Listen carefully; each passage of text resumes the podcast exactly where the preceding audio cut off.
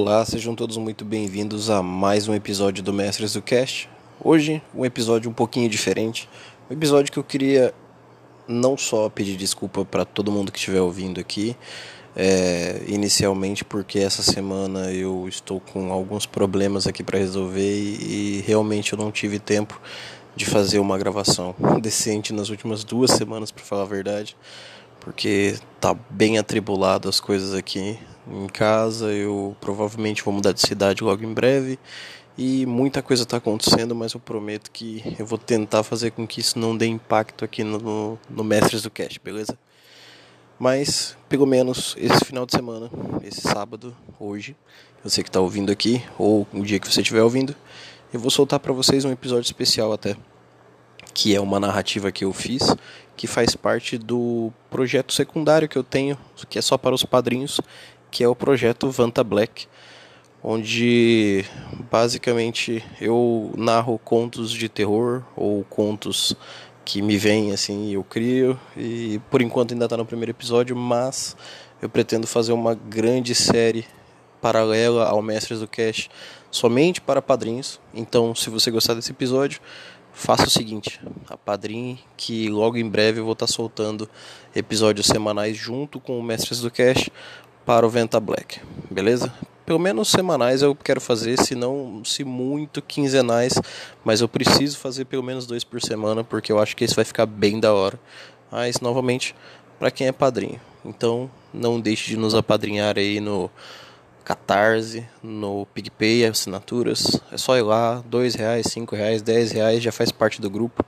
Já inclui aí esse novo podcast para vocês que é direto pelo Telegram que a gente distribui, junto com o nosso acervo de vários livros lá para você jogar RPG sem precisar ficar pegando na internet livro aí. Lá tem os packs de livros de várias edições. E no mais, vamos ao que interessa. Vamos ao conto do salteador.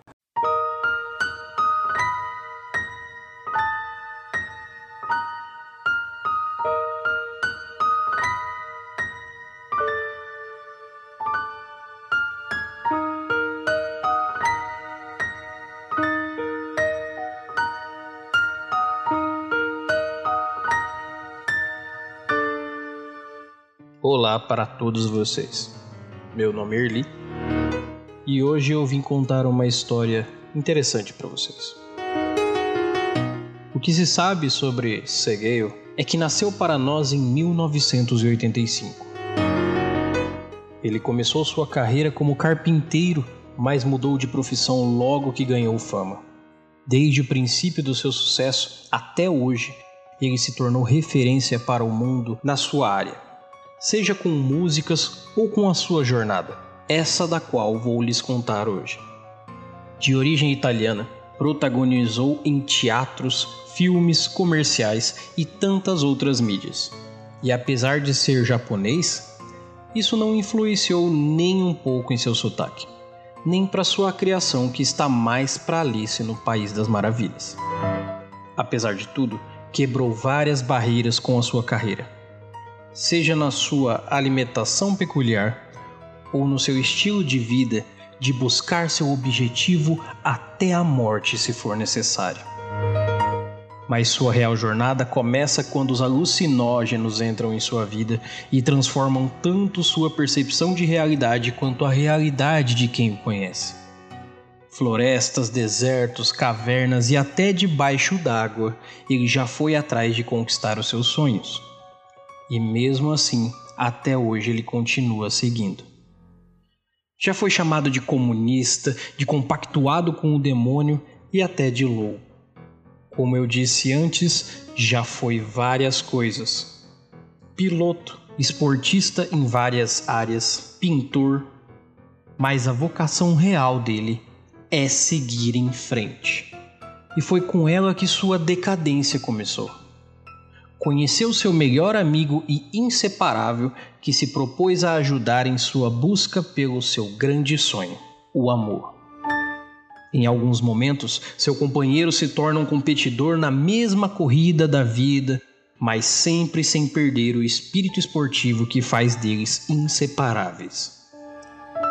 Essa jornada talvez só tenha fim quando Segale morra, Mas ele já aprendeu a superar a morte, o que faz de sua jornada maior e talvez muito mais dolorosa. Seu amor sempre está lá, logo à frente, mas alcançar é praticamente impossível. E o porquê? Porque o seu obstáculo maior não é a vida e as dificuldades de suas fases, mas sim um monstro líder de uma máfia. No princípio, esse era como um touro, mas sua resistência e importância o tornou velho e resistente como uma tartaruga. Uma tartaruga assassina, mafiosa, sequestradora que afasta o sonho do nosso protagonista a cada passo que ele dá. E não importa quantas jornadas terminem, sempre uma nova recomeça. Com medo, com dor, com esforço e deixando companheiros para trás se necessário. Essa é a história daquele que no princípio era somente um salteador. E hoje você conhece como Mario.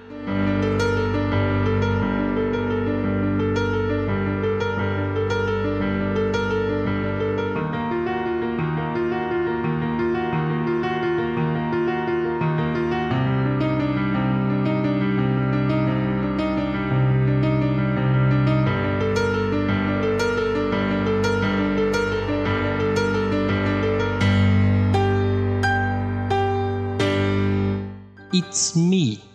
Mario.